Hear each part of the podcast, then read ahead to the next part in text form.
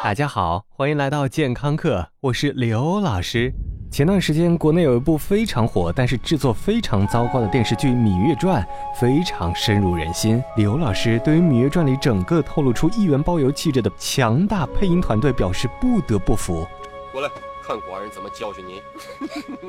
除了这个早点，相信大家也都是一边骂一边看。俗话说，一千个芈月里就有一千个糟点，其中有一个人物给我留下深刻的印象。他给我留下印象的原因，是可以联系到目前很多家长和老师都非常担忧的一个话题，那就是性早熟。这个人物就是淫荡。哎。话说，这个孔武有力的白痴名字起的也真是好啊！老秦王也是含着泪顶着他那个精神分裂症的娘亲的淫威，给他立的太子吧。淫荡这个孩子不简单，从小就能举起后宫公公们都举不起来的木球。要知道，公公们都是要做各种粗活、各种跑腿的五项全能，而绝对不是养尊处优的零零后啊！刘老师真的觉得这孩子不是天性不好，而是营养太好，造成性早熟以后，生长发育受到严重干扰。目前，儿童性早熟成为很多中国父母担心的问题。有研究显示，国内儿童性早熟发生概率超过百分之一，大大超过了全球平均数字百分之零点六。很多爸爸妈妈们怪激素、怪零食，随手一搜，我们就会发现某某女童天天喝优酸乳，六岁乳房发育这样的狗咬人的新闻。最新临床研究发现，天天追着偶像剧看的小孩可能会性早熟。而科学界普遍认为，所谓食物中的类雌激素或者某些特定物质，并不能导致性早熟。真正的原因还在于家长们长期的超规格喂养，导致营养过剩、内分泌紊乱导致的。张嘴啊！而给性早熟找替罪羊这条凶险的道路上，中招最深的，应该就是我们今天的主角，叫双酚 A。双酚 A 是什么？如果你不知道双酚 A，你一定听过环境激素，或者听过它们的英文名字 J。哦，no，是 BPA。BPA 是制造碳酸聚酯塑料，也就是 PC 塑料的必备元素，因为它作为塑化剂起到了稳定成型的关键作用。而塑料工业从上世纪六十年代起就已经开始使用 BPA 作为 PC 塑料的主要原料之一，所以 BPA 并不是 baby 们的新朋友。至少在我们身边已经见证了好几代人的成长。食品级的 PC 塑料不仅好看、透明度高，而且热稳定性非常好，强于大部分其他塑料。所以很多热食餐盒都是用 PC 塑料。而我们担心的双酚 A，作为已经被牢牢嵌在 PC 塑料分子式里的一环，并不是浇点水就能跑出来的。由于 PC 塑料材质坚固稳定，至于 BPA 的释放量，业界也无法完全确定。但是双酚 A 确实不是一个好东西，为什么？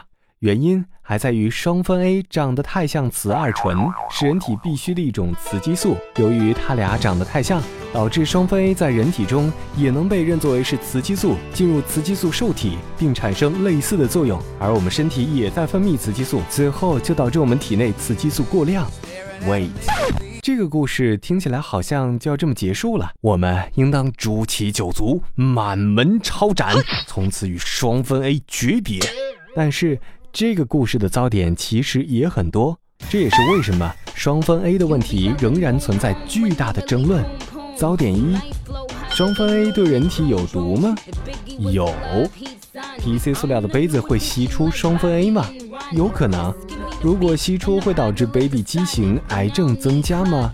这对于人体来说，大剂量的双酚 A 当饭吃确实是有毒的。但 PC 塑料中所吸出的双酚 A 对 baby 畸形和癌症没有因果关系，一切都还建立在猜测上。糟点二：BPA free 或者不含双酚 A 的杯子安全吗？只要是 PC 塑料，就必须添加双酚 A 或者类似成分。听好了。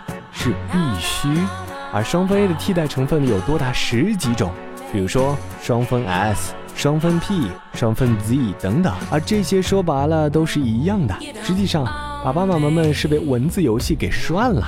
而刘老师说，这些替代品还不如双酚 A 呢，因为双酚 A 至少有研究，有科学的人体耐受值，有人管，有人问，而它的替代品的安全性却是一片空白。糟点三，老师。我们给宝宝换玻璃奶瓶行不行？玻璃奶瓶，那瓶身和奶嘴的连接处总得是塑料的吧？PP 塑料的耐热度还不如 PC 塑料好，还有重金属风险呢。而你以为管住嘴就能逃过双酚 A 的毒手，那就大错特错了。根据一篇研究发现，室内空气粉尘中含有可观的双酚 A。而我们用的钞票中也含有大量的双酚 A，超市小票的热敏纸中也覆盖着一层双酚 A 哦。虽然刘老师知道大家认为化学是可怕的，以至于某化妆品品牌愚蠢而反制的做了一个“我们讨厌化学”的广告，但双酚 A 作为基础化工原料，其实早已融进我们的生活点滴中。但抛开剂量谈安全就是耍流氓，抛开剂量谈安全就是耍流氓，抛开剂量谈安全就是耍流氓啊！呵呵，重要的事情说三遍。我们生活中摄取的双酚 A 基本上都能通过尿液排出。美国和欧盟在近两年的报告中也表示，无法证明双酚 A 对于任何年龄阶段的潜在风险。最后，如果你还是宁可信其有，不可信其无，还是那么担心，那么就把塑料餐具统统给扔了吧。Shake it off。或者，你有什么好的办法能够彻底脱离双酚 A？记得来健康课的微信平台告诉刘老师。感谢收听，回见。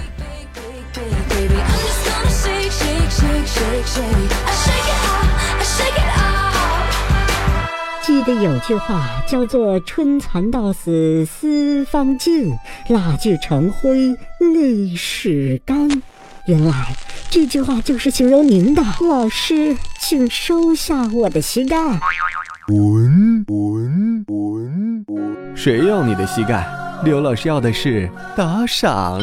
嗯，喜马拉雅开通打赏功能了。如果你喜欢刘老师，喜欢刘老师的声音，刘老师的才华，刘老师的美貌，或者你就喜欢健康课这渐渐的酸爽，就猛击打赏按钮。给刘老师加血加血加血！对了，别忘了关注健康课官方微信平台，更多内容，更多精彩，回见。最重要的就是要银子赏下去。刘老师又回来了，除了化作你家 WiFi 流量之外，刘老师还可以存在于以下地点：微信平台搜索“健康课”的全拼。官方讨论群九四四零八零七八以及百度贴吧，回见喽。